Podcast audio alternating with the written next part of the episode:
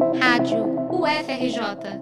Informação e conhecimento, conhecimento, conhecimento. No ano de seu centenário, a Universidade Federal do Rio de Janeiro ganhou um novo instituto voltado para a área de computação. A decisão foi aprovada pelo CONSUNE, o Conselho Universitário, em dezembro.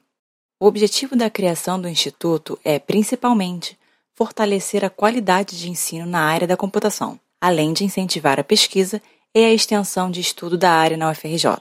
A iniciativa visa também a ampliação de convênios e parcerias de cooperação científica nacional e internacional. O Instituto de Computação será responsável pelos cursos de bacharelado em Ciências da Computação, pós-graduação em Informática e pela habilitação de analista de sistemas do curso de bacharelado em Ciências Matemáticas e da Terra.